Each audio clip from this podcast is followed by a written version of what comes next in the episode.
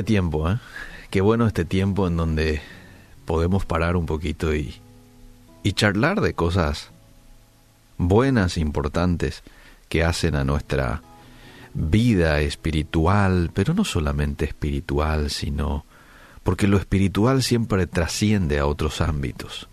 También trasciende a lo mental y, ¿por qué no?, también trasciende a lo físico, ¿no? Uno está bien espiritualmente y eso termina afectando otras áreas de nuestras vidas.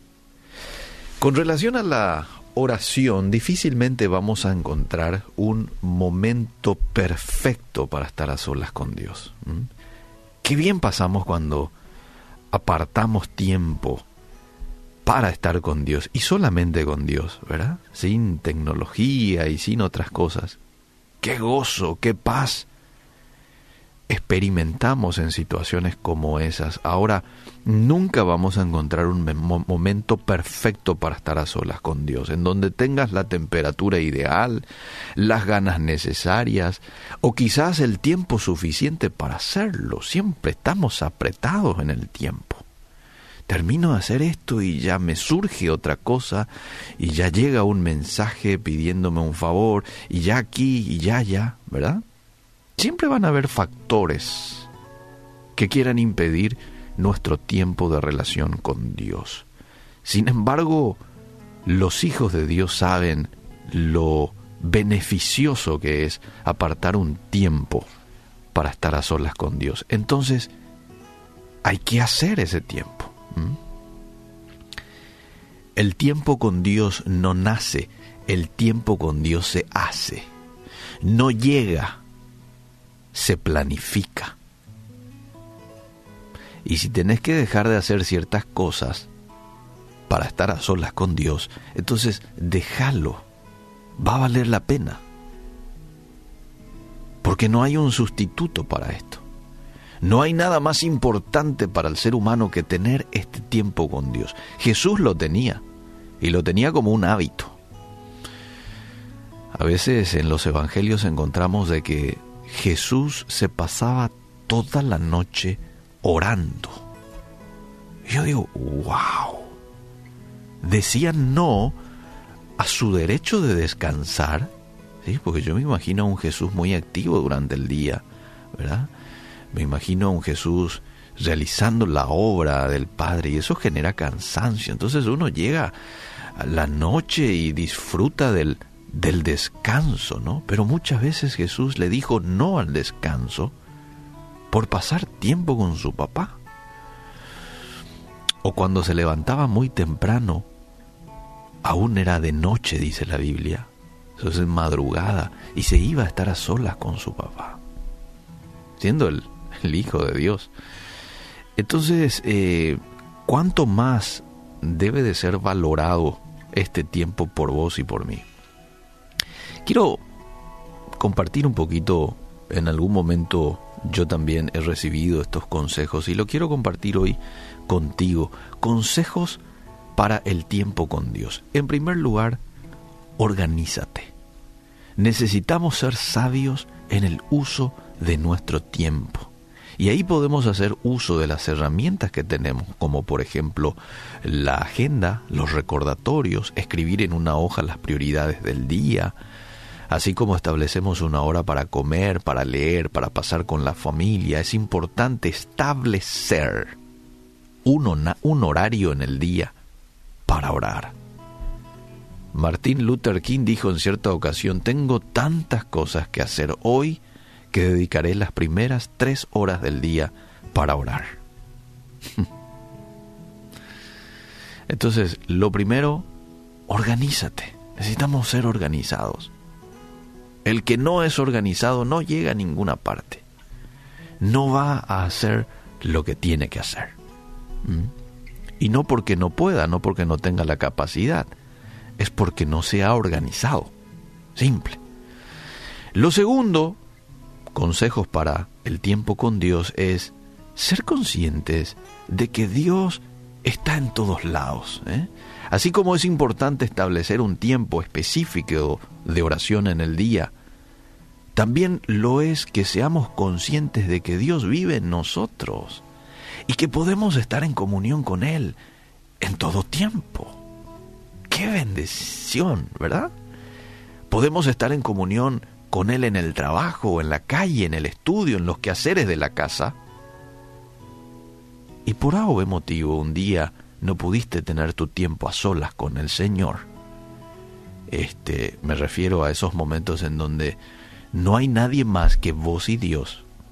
Bueno, hacelo en otro momento de tu día. ¿eh? Si tenías la costumbre de hacerlo a la mañana, pero se te pasó, bueno, y pásalo para la noche. El apóstol Pablo dice en 1 Tesalonicenses 5:17, orad sin cesar, oren sin parar. Colosenses 4:2, perseveren en la oración. Vivan orando, porque es así como vivió Jesús, vivió orando. Más allá de apartar tiempos para estar con su papá, Jesús vivió orando. Lo tercero, necesitas a Dios para buscar a Dios. Necesitamos de Él todos los días. Necesitamos la llenura del Espíritu Santo para saber organizar nuestro día, para desarrollar dominio propio y no perder tiempo en redes sociales o en cosas que no son provechosas. Que nos dé la pasión, que nos dé las fuerzas la disciplina, la perseverancia para buscarlo a Él, aún en momentos de cansancio, de tristeza, que le llega a un ser humano. Necesitamos a Dios para buscar a Dios. Su palabra dice que Él produce el querer como el hacer para su buena voluntad. Entonces, a medida que yo me lleno del Espíritu Santo, Él va a poner esta capacidad en mi vida de buscarlo. Y lo cuarto, un cuarto consejo, Dios es un Dios de gracia. Cuando descuidamos nuestro tiempo de oración o de lectura bíblica, somos más susceptibles a pecar. Lo voy a volver a repetir. Cuando nosotros descuidamos nuestro tiempo de oración, de lectura bíblica, somos más susceptibles a pecar, a meter ídolos en nuestras vidas que quitan el lugar a Dios en orden de importancia. Y eso como que nos distancia más de Dios. Mengua mi pasión por Él y me hace más difícil regresar. Es importante que en esos momentos recordemos que Dios es un Dios de gracia. Dios es un Dios de perdón. Dios es un Dios de oportunidades. La historia del hijo pródigo detalla el carácter del padre para con los hijos que se alejaron. ¿Mm? ¿Cómo le recibe el papá al hijo pródigo? Brazos abiertos, oportunidad, perdón, restauración, dignificación. Nos muestra el carácter del padre del hijo pródigo. Es tal cual lo que Dios tiene para cada uno de nosotros. Así es que si de pronto sos una de esas personas que dice, hace rato descuidé mi relación con Dios. Hace rato no estoy más enfocado en la lectura de la Biblia. Estoy más enfocado en cualquier otra cosa. Bueno, Dios es un Dios de gracia. Y hoy es un día de gracia. Hoy es un día en donde Dios está con los brazos abiertos queriendo recibirte de vuelta. Y no te va a recibir con los brazos abiertos para regañarte, no, para abrazarte y para recibirte, tal cual estás. Hebreos 4:16 dice, acerquémonos pues confiadamente al trono de la gracia para alcanzar qué cosa? Misericordia y hallar gracia para el oportuno socorro.